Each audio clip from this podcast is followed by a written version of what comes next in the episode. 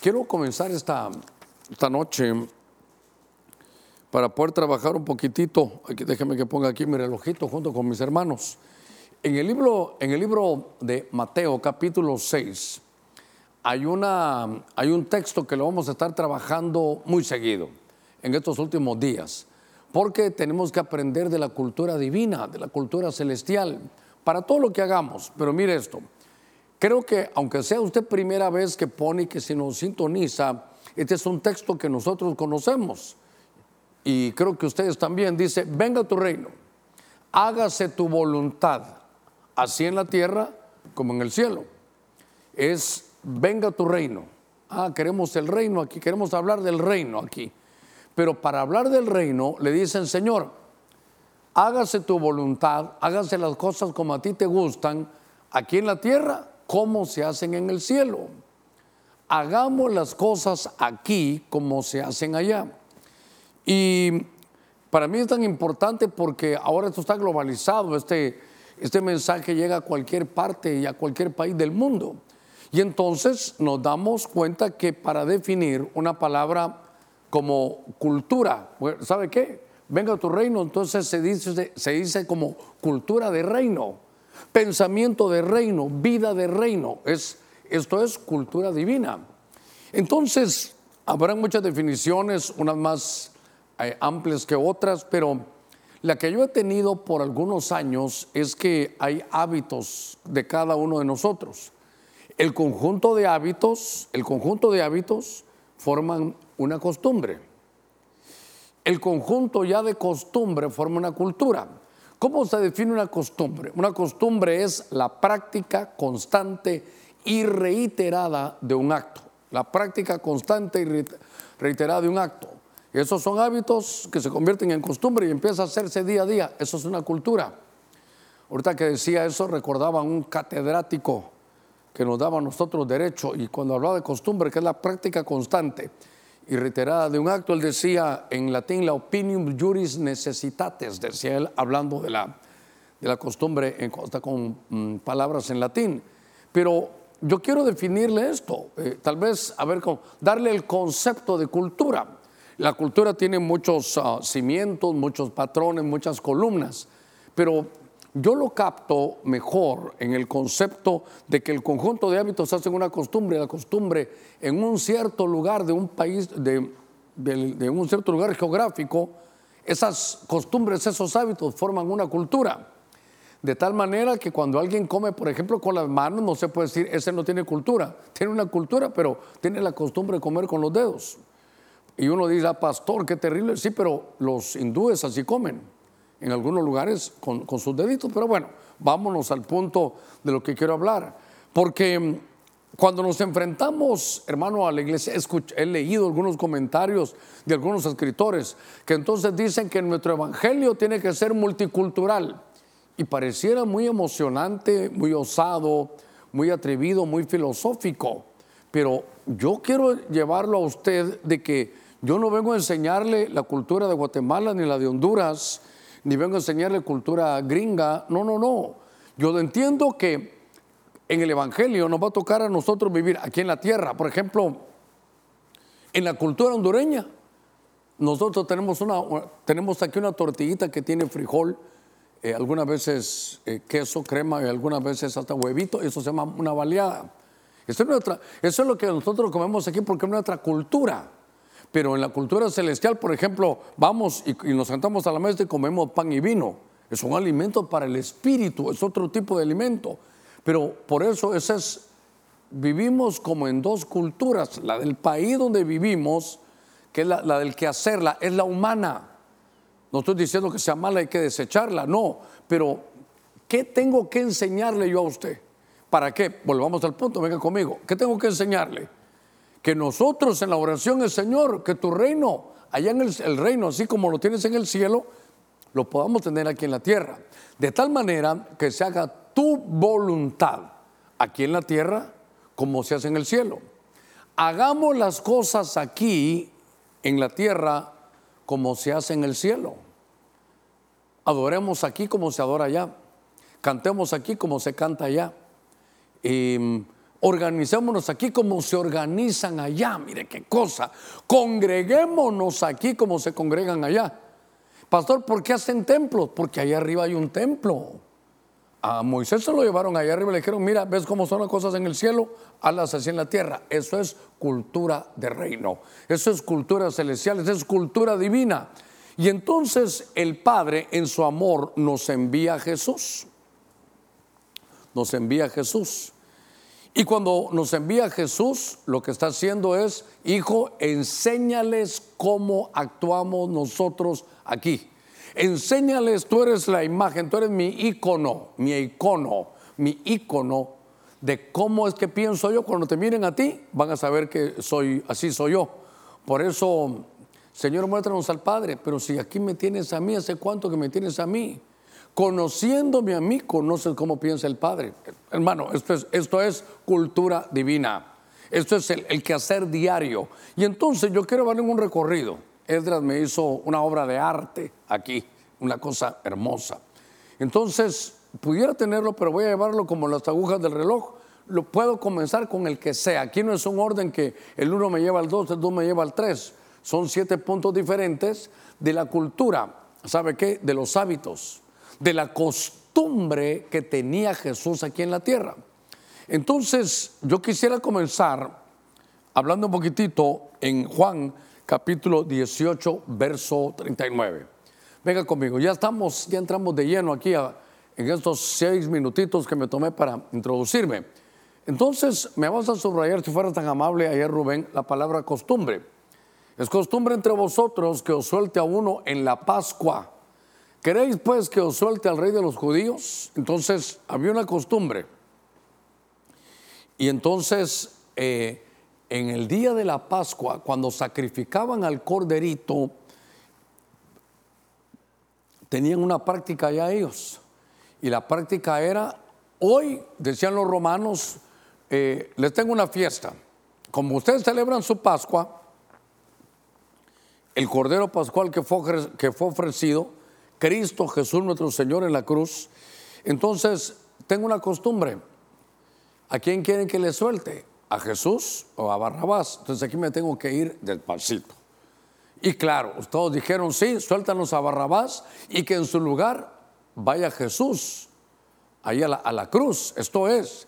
Pero note usted que una costumbre, una práctica constante y reiterada, algo que estaba en el corazón, hermano, de, Dios, era podernos redimir. Y es que eh, quiero iniciar hablando un poquitito aquí con ustedes de redención. De redención. Porque redención, hermano, es importante porque redención sabe lo que es. Es una compra, es una compra. Entonces, aquí voy a tratar de utilizar esto tan, tan delicado que han hecho aquí. Y es una compra que al final eh, conlleva libertad. Pero ahorita se lo voy a explicar de la mejor manera posible. Muy bien. Empecemos a trabajar con esto. Primero, ¿qué redención? La palabra redención, sobre todo en el, en el hebreo, es la palabra goel, que es que se compra a alguien. Alguien viene y compra algo por precio, por precio, paga un precio. Y luego que compró eso, entonces eh, le pertenece. Y entonces esto se daba cuando se compraba un esclavo. Se compraba un esclavo, ya era, al comprarlo lo adquiría, era posesión personal y ¿sabe qué hacían con el esclavo? Lo dejaban libre. Entonces, redención es el hecho por el cual el Señor nos compró, ¿con qué precio? Su sangre, siendo esclavos del pecado y nos dejó, nos dejó ahora, nos da libertad. Por eso usted mira lo que hacía Jesús, por ejemplo, con Lázaro. Lázaro, ven fuera. Sale Lázaro, una nueva vida, y entonces dice, desátenlo, oiga, y déjenlo ir. Es libertad. El Evangelio es libertad. Por eso dice la Biblia, ¿saben qué? Le dice, por precio habéis sido comprados, habéis sido redimidos. Por precio habéis sido comprados. No os hagáis esclavos de los hombres. Ah, entonces esto me habla a mí de que entre las costumbres, hermano del Señor, siempre ha estado en el pensamiento de Dios comprarnos como éramos esclavos del pecado para darnos libertad. Ahora estamos hablando de Jesús y Barrabás, pero todavía déjenme introducirme en esto, estoy disfrutándomelo aquí. En los sacrificios que se mira en la Biblia, había uno, creo que era, el, creo que era Levítico 16, donde aparece el macho cabrío de Azazel. Si usted lo lee, agarraban dos machos cabríos, imagínenselos usted, dos machos cabríos, muy parecidos, echaban suertes y donde caía la suerte decían, este es para Azazel y lo tiraban al desierto, ahí que se perdiera, oraban por él y llevaban los pecados al desierto y este es para holocausto. A este se le ponía fuego, se le quitaba la vida, se ponía en fuego y habían dos machos cabríos, uno dejado libre y uno en el, sacrificio del holocausto porque eran similares, dos machos cabríos, se parecían, ahí estaban. ¿Por qué le cuento esto? Porque ahora aparece Jesús como hijo de Dios y Barrabás. Pero póngame atención, alguna vez ya lo he dicho, tal vez usted, ya lo escuchó, porque esto me habla a mí de que Jesús, hijo de Dios, y Barrabás es Bar-Aba, es hijo del Padre. Este es hijo de Dios, hijo del Padre, y este también es hijo del Padre. Y entonces como se, que se echa la suerte, una le cae a Azazel, es Barrabás, y lo dejan libre. Y la otra le cae a Jesús, que es el Hijo de Dios, el Hijo del Padre, y él tiene que ir al holocausto, al sacrificio. Esto, hermano, es una cosa hermosa. Entonces, una de la, cultura, ¿sabe qué? Nos viene a enseñar que el Señor nos compra. Eso es el Señor en su amor, nos compra como cautivos en delitos y pecados para luego dejarnos en libertad, para que nosotros podamos ir como Barrabás libres después de haber sido, hermano, aquel era Barrabás. Barrabás fue un asesino, un homicida, era peligroso. Y a pesar de eso, se deja libre. Por, ¿Cuál fue el precio para dejar libre a Barrabás? El sacrificio de Cristo. Entonces sonará esto, pero yo soy como Barrabás, no se va a molestar usted también esclavos de delitos y pecados. ¿Y cómo ahora tenemos libertad? ¿Y cómo ahora estamos justificados? Porque pagaron por usted y por mí. Nos pagó nuestro Señor Jesucristo. Y lo que usted y yo merecíamos, el pago de nuestra justicia, el pago de nuestra paz, Él lo llevó en la cruz del Calvario. Entonces, aquí empezamos a ver las costumbres de Jesús. Ahora, esto se empieza a poner que esto es, hermano, esto es bien bonito. Entonces ahora vamos a Lucas capítulo 22 en el verso 39, ah, y saliendo se encaminó otra vez aquí ve costumbre, como de costumbre hacia el monte de los olivos y los discípulos también lo siguieron. A ver si, creo que verso 40, cuando llegó al lugar le dijo, orad para que no entréis en tentación. Volvamos al verso anterior, por favor. Mire, mire Jesús, mire, mire su cultura, mire sus hábitos, mire su, su costumbre era mire, como de costumbre, iba al monte de los olivos, a que iba a orar. Entonces, aquí vemos que nos están enseñando la cultura del cielo. Esta es la cultura del reino. Entonces, ahora, ¿qué nos enseñaron? Dos, la oración. La oración, ahí va. Iba él al monte, hermano de los, de los olivos. Y entonces, al estar viendo esto de costumbre, era una práctica constante, un hábito del Señor.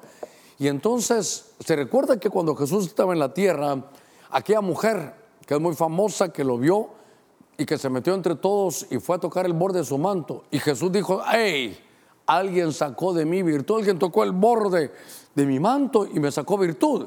Señor, todos aquí te empujan y todos te están tocando. No, no, esta sí supo cómo sacarme virtud.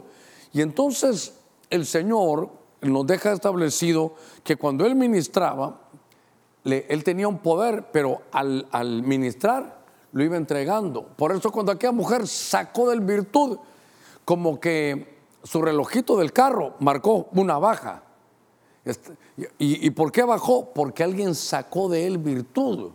Y entonces lo que el Señor tenía que hacer es irse, hermano, a llenar. Y entonces, a ver, esto era como ir a afilar el hacha afilar el hacha. Ah, déjeme que explique un poquitito esto. Cuando van a derribar árboles, hay que estar, se agarra el hacha y no se pierde tiempo en la preparación. Cuando uno se está preparando, nunca es perder el tiempo, es una inversión. Están afilando el hacha. ¿Para qué? Para que sea uno o dos golpes y caiga el árbol. ¿Y por qué qué pasa si uno llega un hacha sin, sin filo? Ahí va a estar, mire, golpeando, golpeando, golpeando, se tarda, se tarda, tiempo, hermano, eh, fuerza, espacio, se pierde tantas cosas porque el hacha no está afilada. Entonces Jesús, hermano, él ministraba de costumbre, iba al monte, ¿a qué? A cargar su fuerza, iba, iba a renovarse, iba a tener su comunión vertical con el Señor, iba a llenarse. Y entonces luego bajaba a nivel tierra y en lo horizontal solo decía, se limpio, solo decía, eh, se sano, solo decía, extiende tu mano, qué fácil todo, porque su hacha estaba afilada. Nosotros, y, estoy tirándome a mí, eh, eh, primeramente a mí señalándome, yo tengo que tener mi cultura como la de Jesús, tengo que ir a afilar el hacha. Estoy dando, hermano, eh, consejos, estoy preparándome para traerle un mensaje, pero, pero yo tuve que afilar el hacha todo el día de ayer. Ahí estuve que estar orando, tenía que estar leyendo, se afila el hacha aquí, porque esto es comunión con Dios, esto es comunión con el Padre, pero esto es comunión vertical. Esto es vertical. A ver, vertical para poder ministrar en horizontal.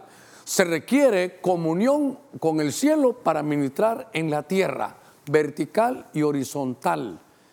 El, el que no siembra en el estudio de la palabra no cosecha en el púlpito. El que no se prepara, hermano, ¿sabe qué? Se va a notar. No vamos a tener peso espiritual. Hasta Jesús dijo, sacaron de mi virtud. ¿Sabe cómo es? Necesito ir al monte de los olivos otra vez. Como es mi cultura, como Entonces, hermano, en la cultura del reino, ¿sabe qué es? Hay que recargar fuerzas.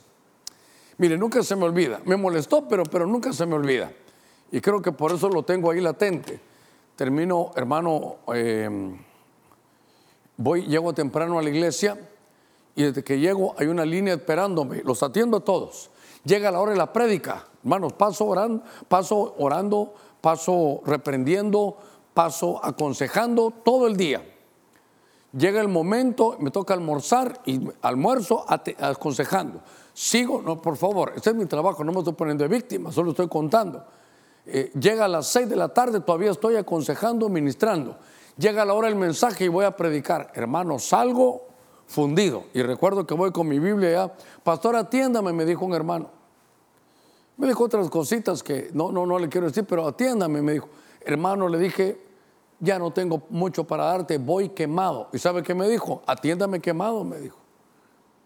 Era, era una falta respeto, era usted a mí no, yo a usted ni lo estimo, yo lo que quiero es lo que usted tiene, su consejo, pero a mí usted me vale. Es capaz que me estoy muriendo, me va a ver donde me estoy muriendo, todavía me saco un consejo antes de irse, pero no le, no le interesaba, es lo que quería un consejo. Y le digo algo, yo ya me había vaciado. Así como el Señor, ¿quién sacó virtud? Yo ya, había sacado toda la virtud que tenía. Entonces, de continuo, la cultura es ir a la oración, ir a la oración, mire, ir a la oración. Si pudieran hacer un acercamiento aquí sería lindo por todo el trabajo que hermanos que hicieron aquí. Mire, ir a la oración, ir a la oración. Entonces, de la cultura del reino, ¿cuánto tenemos? Porque hace muchos años, un hombre muy conocido, yo lo estimo, como amigo lo estimo, pero se torció como, como ministro. ¿Sabe qué dijo? Ya el Señor sabe cuáles son nuestras necesidades. Aquí no hay que orar, ni ayunar, ni hacer nada. Ya Dios lo sabe todo. En la supergracia Dios lo sabe todo. No, hermano. El Señor nos enseñó sus hábitos, sus costumbres, su cultura, qué aprendió del Padre aquí para hacerlo. Y es lo que le estoy trasladando. Esto es lo que tenemos que enseñar. Entonces, estaba leyendo yo en Lucas 4, creo yo, Lucas 4, 16. Venga conmigo. Ah, una cosita más, una cosita más. Entonces, su costumbre iba al Monte de los Olivos. Verso 40. ¿A qué? ¿A qué iba? Iba, entonces, orar. Ah, entonces, ¿para qué? Para no entrar en tentación. La tentación no es pecado. La tentación es la invitación que el enemigo te da para ir a pecar. ¿Quieres dinero mal habido? ¿Quieres un, un sueldo que te vas a ganar en todo, que no lo vas a ganar en todo el año. Quieres estar con esta mujer que no es tu esposa. Esa es la tentación, la invitación. Entonces lo que hay que hacer es no aceptarla. Y entonces aquí es la oración, afile el hacha, sí, nuestra comunión vertical con Dios y nos da fuerza para no entrar en tentación. Cultura divina, cultura del reino. Muy bien. Número tres entonces. Ah, volvamos ahora, vamos a Lucas 4, creo que era 16. Entonces el Señor llega a Nazaret, donde se había criado. Ah, y según su costumbre, entró en la sinagoga en el día de reposo y se levantó a leer. Poneme aquí, leer. Entonces, hay otro punto que es muy importante, hermano. La lectura. Es que esto es tan interesante. Hermano, déjeme decirle esto. Una de las costumbres, uno de los hábitos de Jesús era leer. Hermano, caminaba sobre las aguas, pero tenía tiempo para leer. Hacía milagros, pero no dejaba, hermanos, no dejaba un espacio sin leer. Era, era su hábito, era su costumbre en la cultura del reino. Y usted me dirá, pastor, detengámonos un ratito, detengámonos un ratito aquí. Déjeme eh, buscar esta, esta parte aquí que es importante. El Señor caminaba sobre las aguas, pero leía. Sanaba enfermos, pero no descuidaba la lectura. Hacía milagros se transfiguraba, pero no olvidaba la lectura. Entonces me dirá usted, hermano Germán, si esta es cultura del cielo, quiero preguntarle algo. ¿Acaso se va a leer en el cielo? ¿Qué le parece la pregunta? ¿Se va a leer en el cielo? Una. Dos, hay libros en los cielos. Y esto me lleva a recordarme que Jesús, hermano, Jesús, ah, abriendo la Biblia, se dio cuenta de su comisión. Y entonces nos lleva a unos salmos, creo que es el Salmo 40 por ahí y dice, Padre, oiga, sacrificio y holocausto no quisiste, pero me preparaste un cuerpo así como está escrito en el libro acerca de mí. ¿Cómo así? ¿Cómo así? Es, usted lo mira, está escribiendo eh, David bajo la unción y escribe esa, esa profecía. Pero esta profecía en uno de los ángulos se refiere al Padre y al Hijo allá arriba. Y el verbo allá arriba le dice, Padre, ¿verdad que sacrificio y holocausto ya no quisiste? Pero ¿sabes qué? prepárenme un cuerpo, así como está escrito en el libro, ¿dónde estaba este libro ahí arriba? Que, habla acerca de mí y mi tiempo. Entonces, hermano, una de las cosas tan interesantes es que Jesús está, dice que se levantó como era su costumbre y se fue a leer. Lucas 4, 16. Y entonces dice, eh, no sé si les dije el verso 17 y le dieron el libro del profeta Isaías y abriendo el libro halló el lugar donde está escrito y le dieron el libro porque era su costumbre ir a leer. Y ahora estaba leyendo Isaías y abriendo el libro halló el lugar donde estaba escrito y decía el Espíritu de Jehová.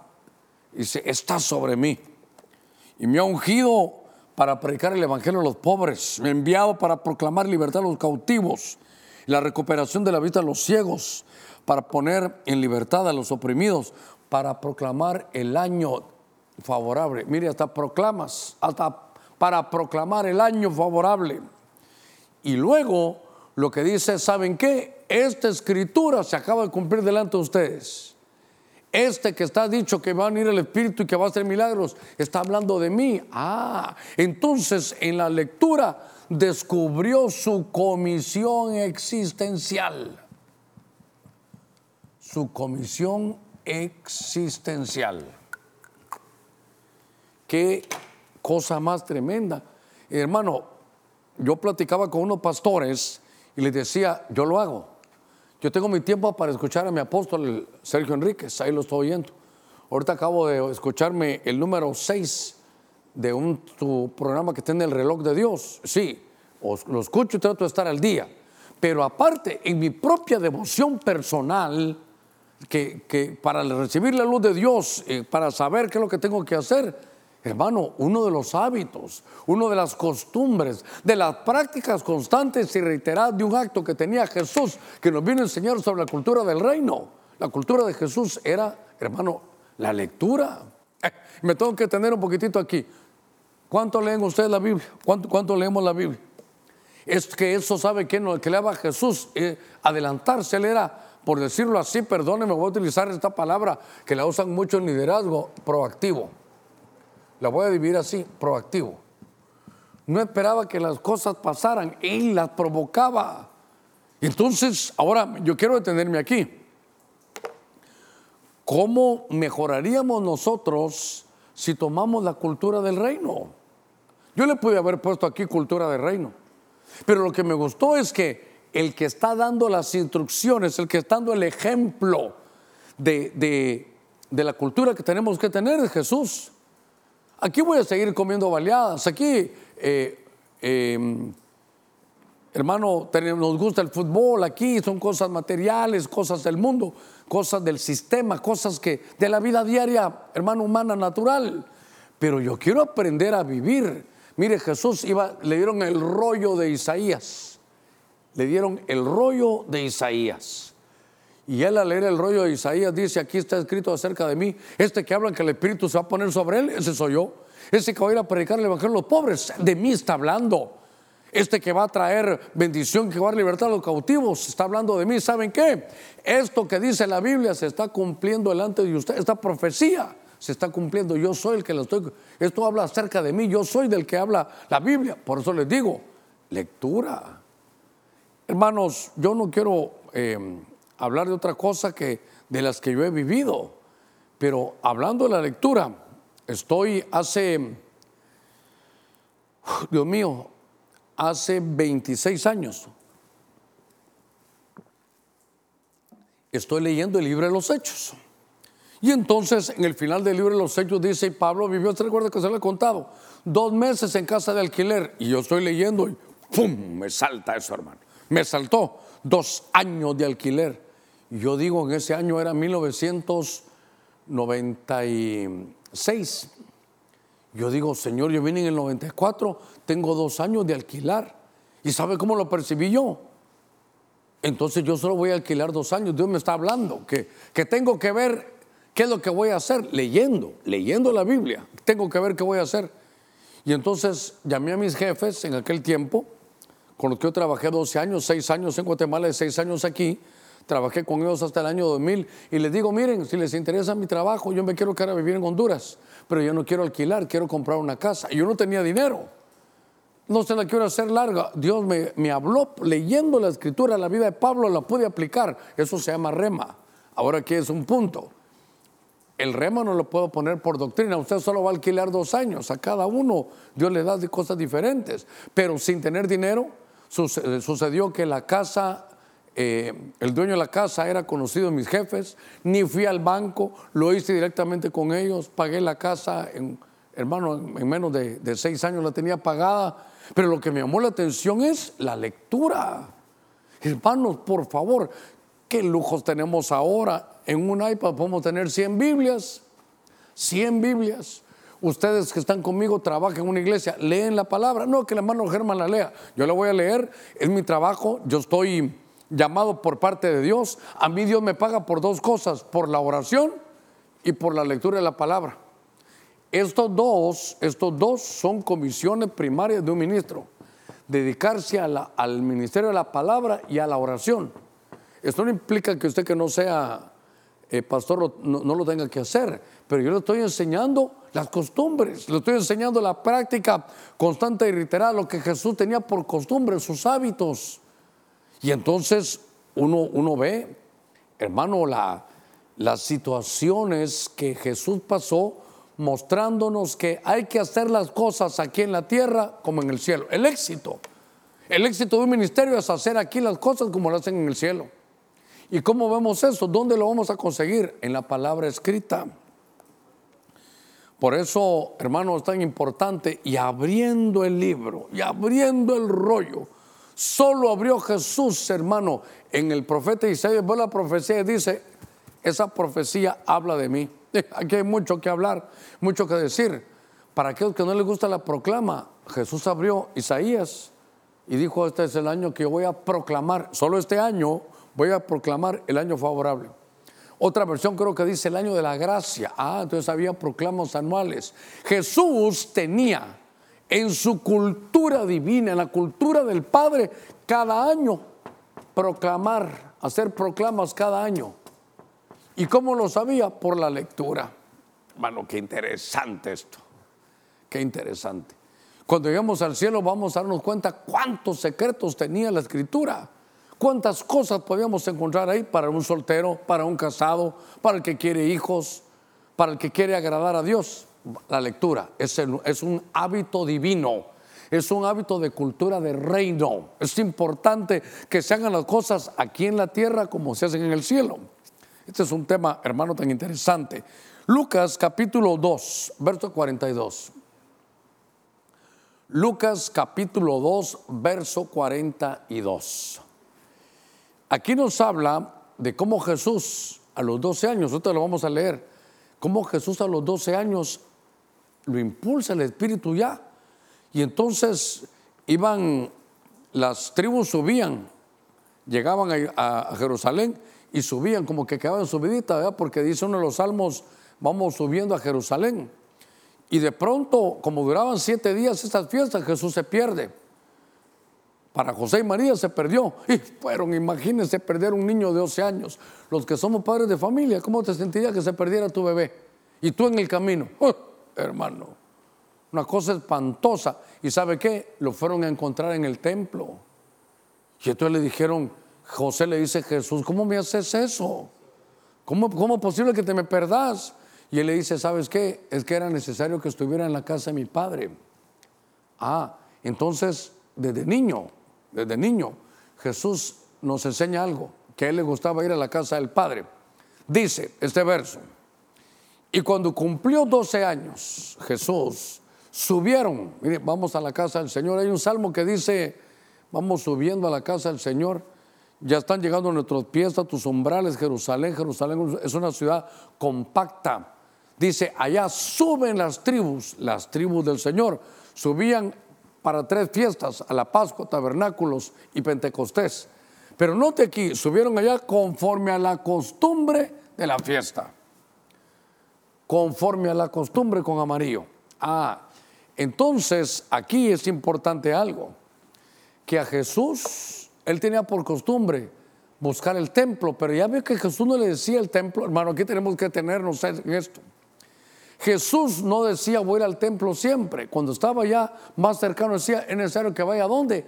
A la casa de mi padre. Ah, padre que filialidad, familia. La iglesia, la iglesia de Benecer es su familia, es mi familia. Ahí vivimos en familia. esta visión de la cultura divina, de la cultura del reino, nos hace, hermano, cambiar la mentalidad. Ya no es voy al templo, ya no es voy allá, no, no, voy a la casa de mi padre, donde está mi familia, donde habemos hijos de Dios. Entonces, aquí vamos a poner que la costumbre de Jesús era ir al templo. Entonces, una costumbre es ir a la casa, note que no dice al templo, a la casa del Padre. Qué interesante. Qué, qué, qué, giro el que da esto aquí. Porque eso nos hace familia. A ver, ¿y cómo nos, cuando no sabemos el nombre, cómo nos decimos? Hermanos. Claro, el templo es usted, la iglesia somos nosotros. Aparte es el templo, la iglesia no es, no es la parte arquitectónica, la iglesia somos nosotros. Nunca se menciona que la iglesia sea un templo. Una cosa es el templo, pero cuando Jesús hablaba de ese templo, ese, esa casita donde vamos a reunir, es la casa del Padre. Hermano, se vivía en familia. Y ahora, ahora, aquí hay algo que me llamó la atención. Ponételo con anaranjadito. Conforme a la costumbre de qué? De la fiesta. Ah, entonces aquí esto ya nos va a llevar a otra cosa. Entonces, ir a la casa del padre, ¿a qué era? Ah, ir a oír un mensaje. Ay, ojalá el hermano Germán se apure, hombre. Ay, peor que van a presentar niños hoy, se va a hacer más largo el culto. No, ¿sabe qué decía él? A la costumbre de qué? De la fiesta. lo voy a poner aquí. A la costumbre de que voy a ir al culto, pero deberá de ser una fiesta. A ver qué dice aquí. Tal vez me lo, me lo corregís aquí rápidamente. Ay, aquí era la S fiesta. Ahorita lo voy a corregir, una fiesta. Ahí. Hermano, ¿con qué mentalidad venimos a la iglesia? Era una fiesta. Mire, vengan para acá. Cumplió 11 años, subieron allá conforme a la costumbre de la fiesta. Entonces, iban a ir a dónde? Al templo. ¿Se recuerda cuando encontraron a Jesús? Mi hijo, pero, pero ¿dónde estabas? Te habíamos perdido. Nunca estuve perdido, sino que yo entendí que hay que hacer las cosas aquí como se hacen allá. Y a mí me gusta ir a la casa de mi padre. Por favor, no me estoy refiriendo ahorita a un padre espiritual, no, al padre celestial. Hay tres padres. El padre biológico, el cuerpo. El padre del alma es el, ministro, el padre espiritual, por así decirlo.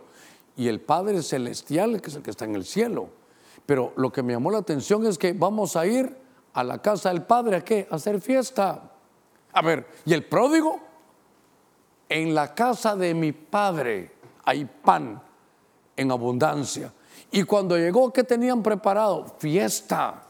Entonces, voy a poner aquí, gracias eh, Elías, voy a poner aquí que la mentalidad era ir a la casa del Padre a hacerle fiesta. Hacerle fiesta. Y obviamente, hermano, no, se requiere ser un teólogo uno para esto. ¿De qué me está hablando a mí aquí? De congregarse. De congregarse. Hermano, esto es directo. Si alguien a usted le dice que no hay necesidad de congregarse, está en contra de la cultura divina. Como ahora todos se quieren inventar, que no se va a poner enojado un nuestro hermano argentino, que en el programa mediodía nos dice, che, mire, cuénteme algo, ¿de dónde sacan ustedes que hay que sacar al frente? Hay que pasar al frente.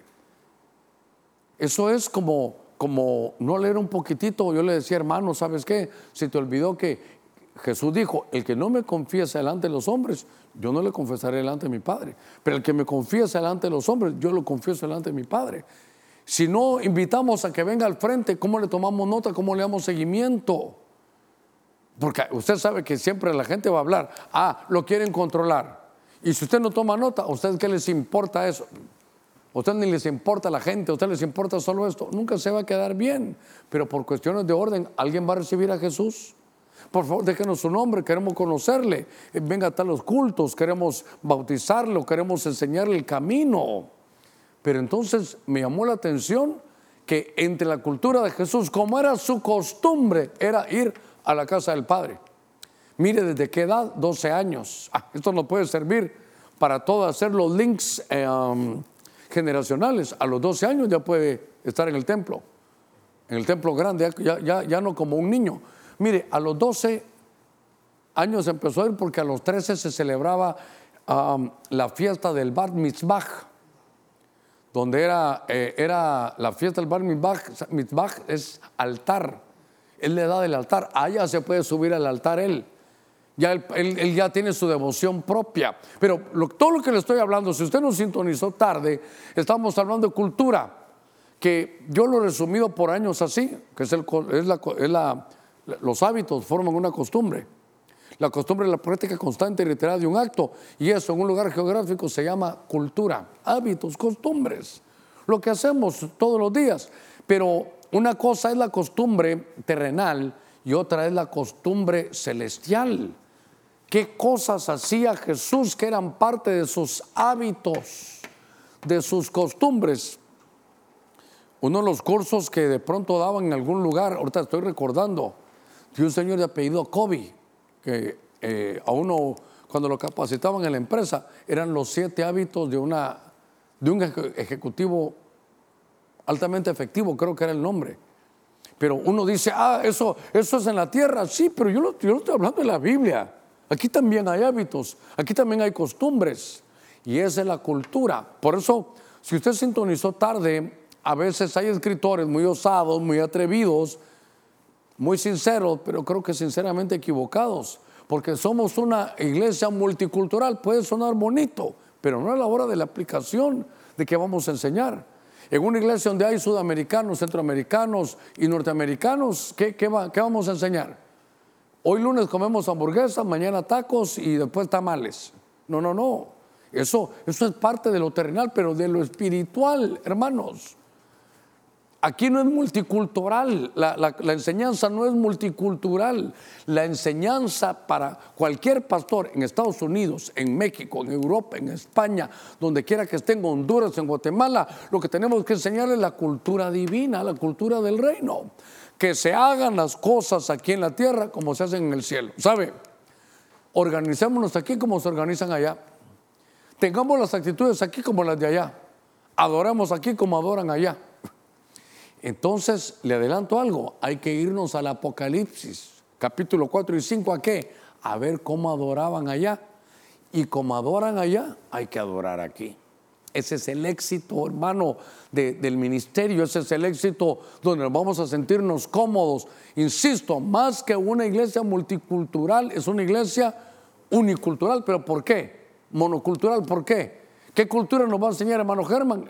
¿Usted que nació en Guatemala? No, no, no la cultura de Jesús, porque Él viene de allá arriba, toma cuerpo humano, está aquí en la tierra y entonces miro sus costumbres, sus hábitos, y son los que trae allá de, su verdadero lugar de origen, que es el cielo. Muy bien. 41 minutos, déjeme avanzar un poquitito más. Ah, es linda. Juan 6.15. Juan 6.15. Eh, Edras hizo un trabajo tan excepcional porque dice que están la barca, están ahí están pegados a la, playa. Y el Señor dice, ¿saben qué? Vámonos mar adentro. Separémonos un poquito de la tierra. De, creo que está el texto así. Vamos a verlo. Vengan para acá. Dice, por lo que Jesús dándose cuenta que iban a venir y llevárselo por la fuerza. No, este no es. Mm, este no era. Yo creo que lo tengo mal aquí. A ver cuál será. Déjeme buscarlo aquí. Déjeme buscarlo, ese no es el texto. Estoy buscando... Ah, vamos a ver. Ay, Dios mío. Sí, Juan 6:15. Por lo que Jesús dándose cuenta, ah, vamos a ver, ahí está la palabra que me falta. Otra vez, poneme Juan 6:15, creo que sí estaba bien. Esta era la palabra. Estaba bien, está bien. Por lo que Jesús dándose cuenta de lo que iban a venir y llevárselo por la fuerza para hacerle rey, esta es la palabra, se retiró al monte él solo. Es que hay varios, yo ayer leí el otro texto, pero se lo voy a poner, se retiró, por favor. Ah, entonces, de todos este texto me va a servir aquí, no, no es que hayamos fallado en eso, sino por la parte eh, que nos hicieron aquí. Entonces, aquí es retiros Hermano, esto a mí me llena mi corazón. ¿Por qué? Porque acabamos de hacer un retiro. Cuando tenemos la oportunidad varios días, eh, hacemos retiros. Y esto, hermano Germán, ¿de dónde lo sacó? De la cultura del reino. ¿Sabe? Si no estoy mal, lo voy a tener que buscar. Pero creo que alguna vez estudié porque hicimos algo así y creo que Jesús se retiró siete veces. Se retiraba. Y en una de estas, voy a tomar ahorita esta parte yo le decía que estaban ahí, yo no sé si lo pueden buscar, hombre. Dice que estaban en la barca cerca de la playa. Y entonces dice que mm, el Señor le dijo, sepárense de la tierra. En otra versión, retírense un poquito, ¿verdad? Boguen mar adentro y sepárense de la tierra. Puede ser Lucas 5. Pero lo importante es, retírense, ¿saben qué? Vámonos mar adentro. Retirémonos de lo terrenal. Por eso, cuando uno hace retiros, ¿para qué? Es para buscar lo espiritual. Yo los bendigo a ustedes que estuvieron domingo, lunes, martes, miércoles. El que entiende sabe que ahora con más fuerza podemos entender, esto es cultura de Jesús, esto es cultura del reino. Ah, entonces Jesús sabe qué, aquí lo querían hacer rey, venga conmigo, aquí lo querían hacer rey.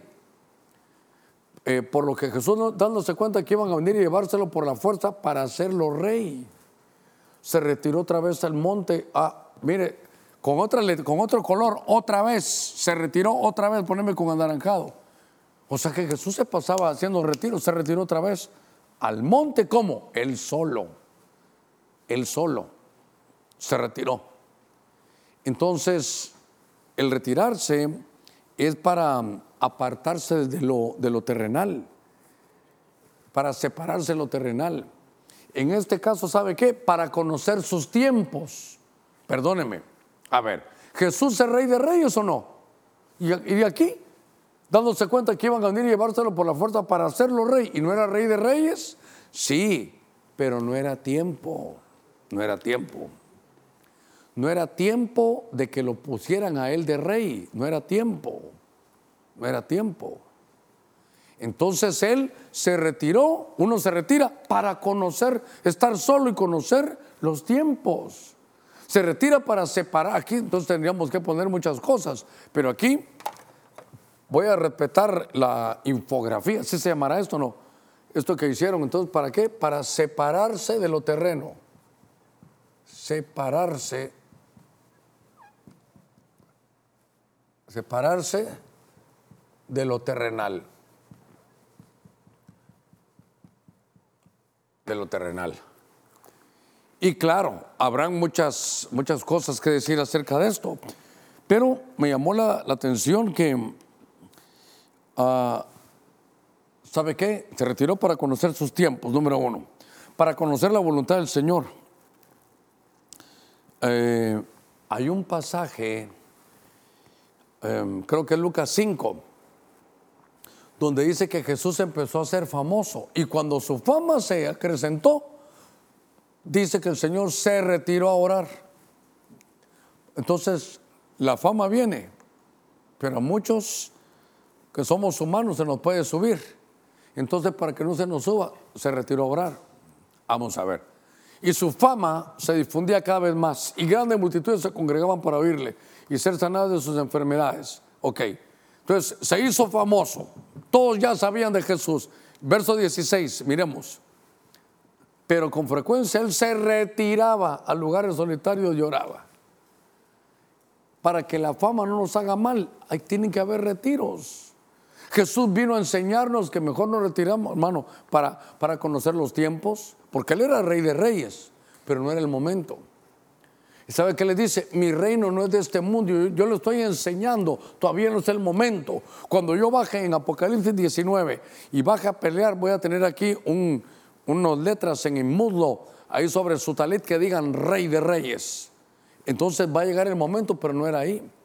Para separarse, hermano, de, lo terrenal. ¿Sabe cómo? Para conocer las cámaras secretas del Señor, las cámaras secretas del Padre. Al decir cámaras secretas, ¿sabe qué es? Ah, es aquel texto que dice, el que habita al abrigo del Altísimo el que habita en el lugar secreto de Dios. Esto en hebreo se dice seter.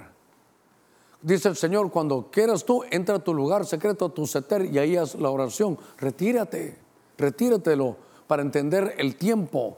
Y entonces, hermano, esto es parte de todo lo que el Señor nos enseña.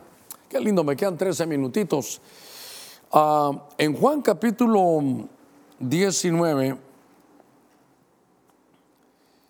en el verso 40 dice, entonces tomaron el cuerpo de Jesús y lo envolvieron. Lo envolvieron.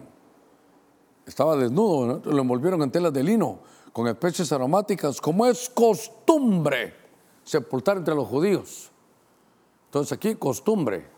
Jesús participó en esa costumbre y eso que estaba su cuerpo ya muerto. Pero entonces aquí hay varias cosas que son importantes.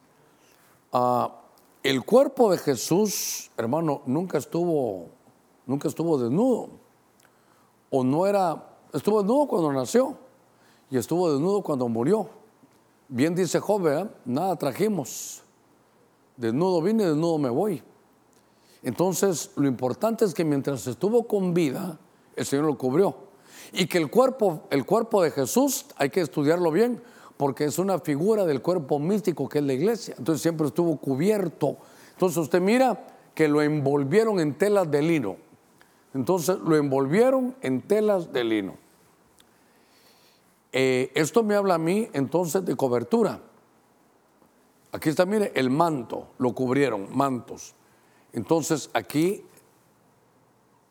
esto me habla de cobertura. Hermano Germán, es que yo no, soy pentecostal y a mí me cuesta entender esto. ¿Quiere que le diga a Jesús lo que hizo Jesús? Creo que es Mateo 23, ¿qué será? 37. Jerusalén, Jerusalén. ¿Cuántas veces, ah, insistía, cuántas veces? Práctica constante y reiterada de un acto. Hábito, costumbre, ¿cuántas veces? ¿Cuántas veces? Cualquier cantidad de veces quise cubrirte como la gallina cubre a sus polluelos, oiga, y no quisiste, no, no te lo impuse. La cobertura se ofrece, pero no se impone. No puede. Hermano, ¿alguien va a recibir cobertura? El que se va aquí sin cobertura va a tener. No, no, no. ¿Alguien quiere cobertura? No. Ah, muy bien. Jesús la ofreció, pero no, la, no, la, no la puso a la fuerza. Mire, está cabal aquí. Jerusalén, Jerusalén, que mata a los profetas y apedrea a los que son enviados.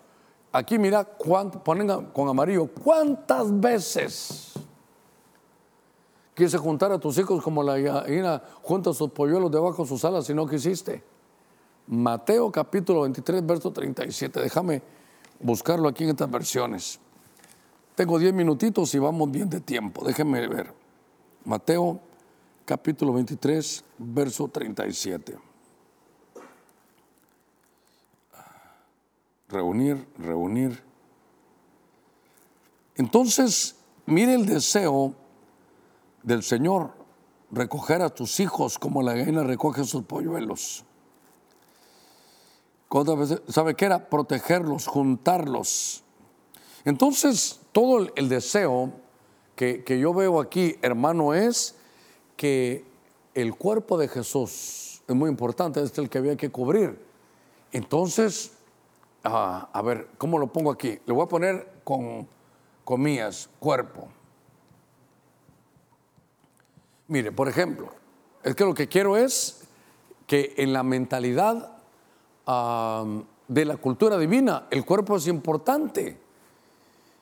¿Cómo lo logro explicar?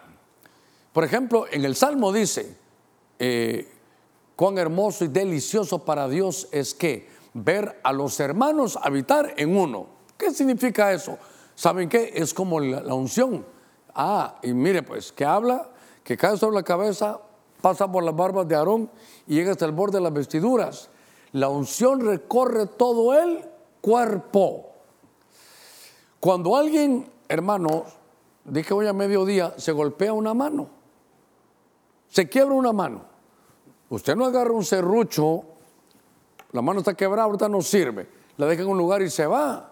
No, la mano está quebrada, entonces se inmoviliza, se pone un yeso y siempre es parte del cuerpo, pero como está golpeada, está inhabilitada.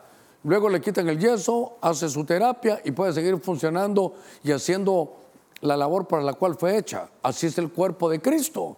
Si un hermano falla, no lo tenemos que tirar allá. Uy, esta hermana falló. Uy, qué pecado el del hermano Mario. Uy, miren lo que es el hermano Germán. No, es cuerpo, somos uno a ver, si usted se golpea la rodilla, no la deja tirada por un lado. Usted ahí va y, claro, afecta a todo el cuerpo, pero es parte del cuerpo. Por eso el cuerpo místico de Cristo es la iglesia. Entonces tenemos nosotros que en la cultura del reino, en la cultura de Jesús, en la cultura del cielo, que hagamos las cosas aquí en la tierra como en el cielo es que no, no nos tenemos que ver como miembros individuales.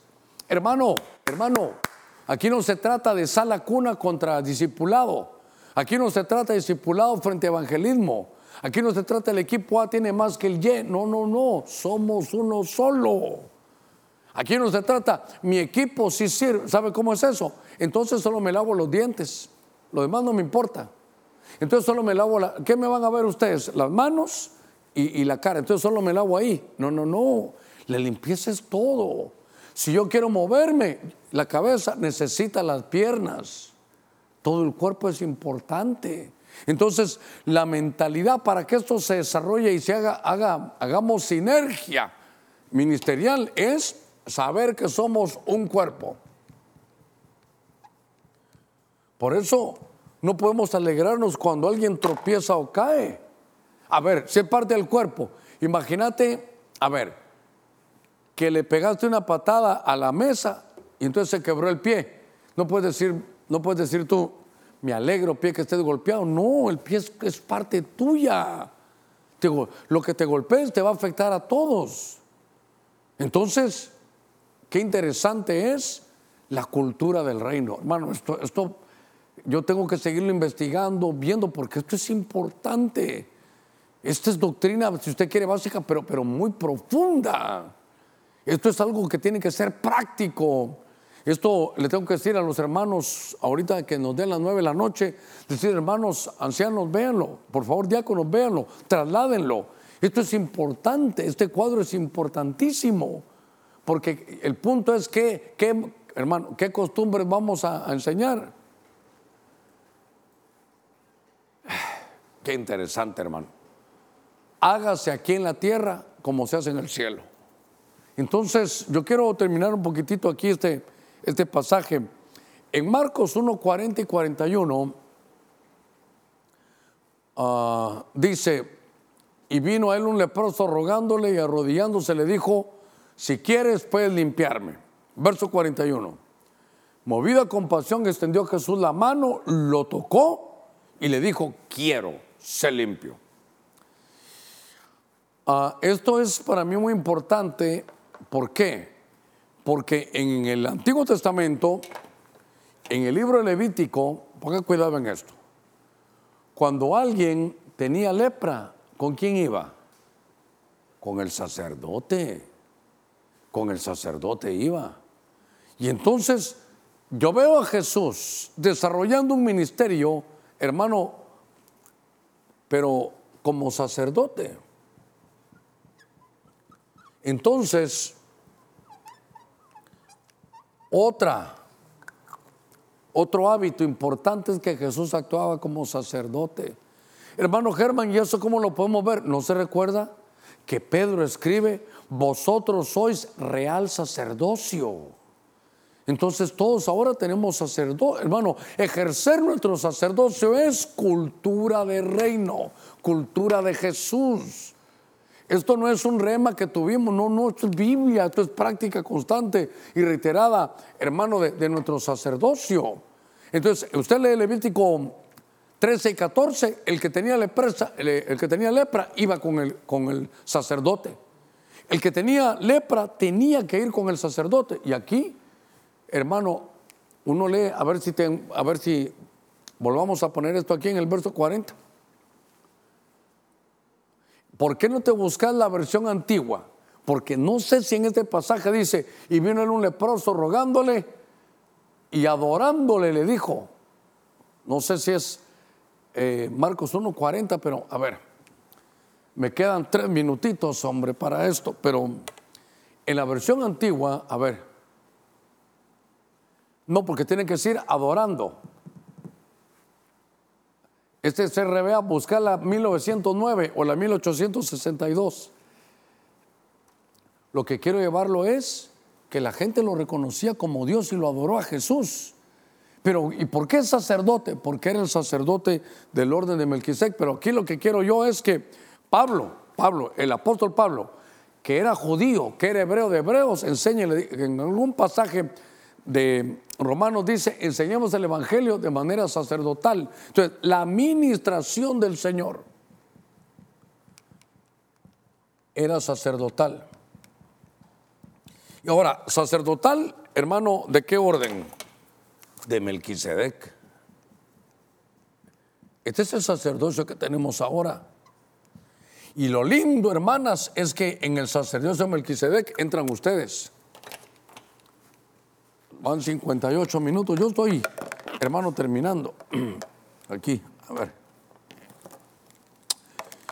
A, ver si encontramos esto. No, ¿verdad?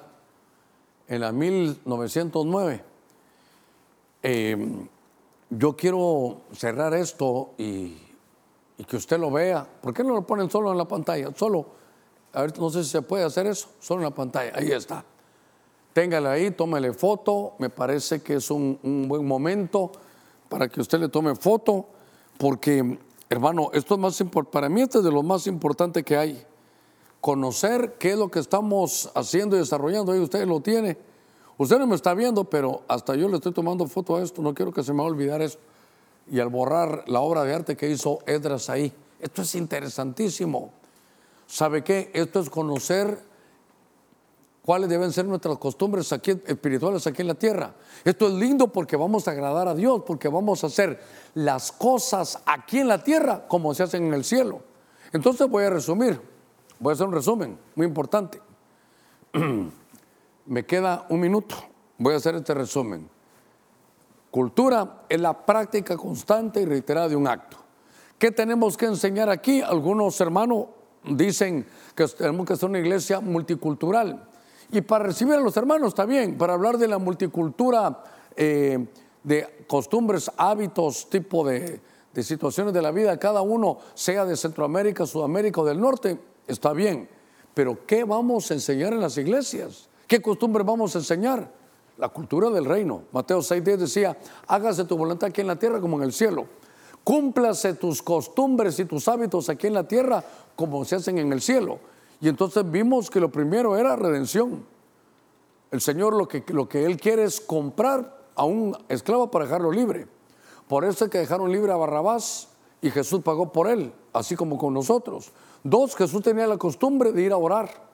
Afilaba el hacha, eso estaba listo para cuando tuviera su comunicación vertical, bajar a la tierra y hermano, solo dar órdenes para que se levantara, porque iba lleno de nuevo. Tres, la lectura.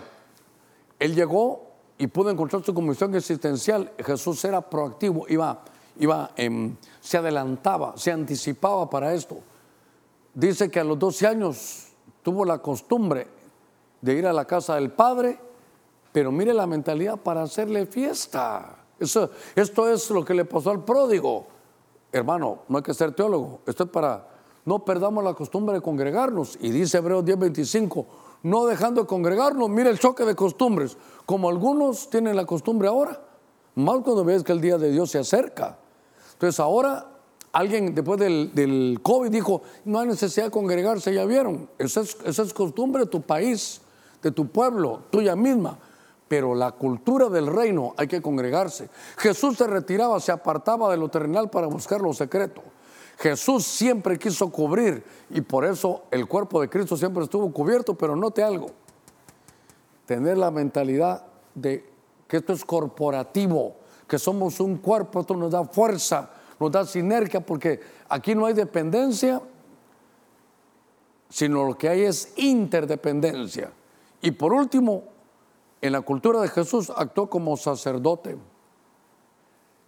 Hermanos, que Dios nos dé revelación acerca de esto, porque es muy importante para mí conocer la cultura del cielo. Muy bien, ya me pasé dos minutitos. ¿Habrá alguien que de acuerdo a la cultura del cielo, la Biblia enseña y dice la Biblia, si alguno me confiesa delante de los hombres, yo le confesaré delante de mi Padre.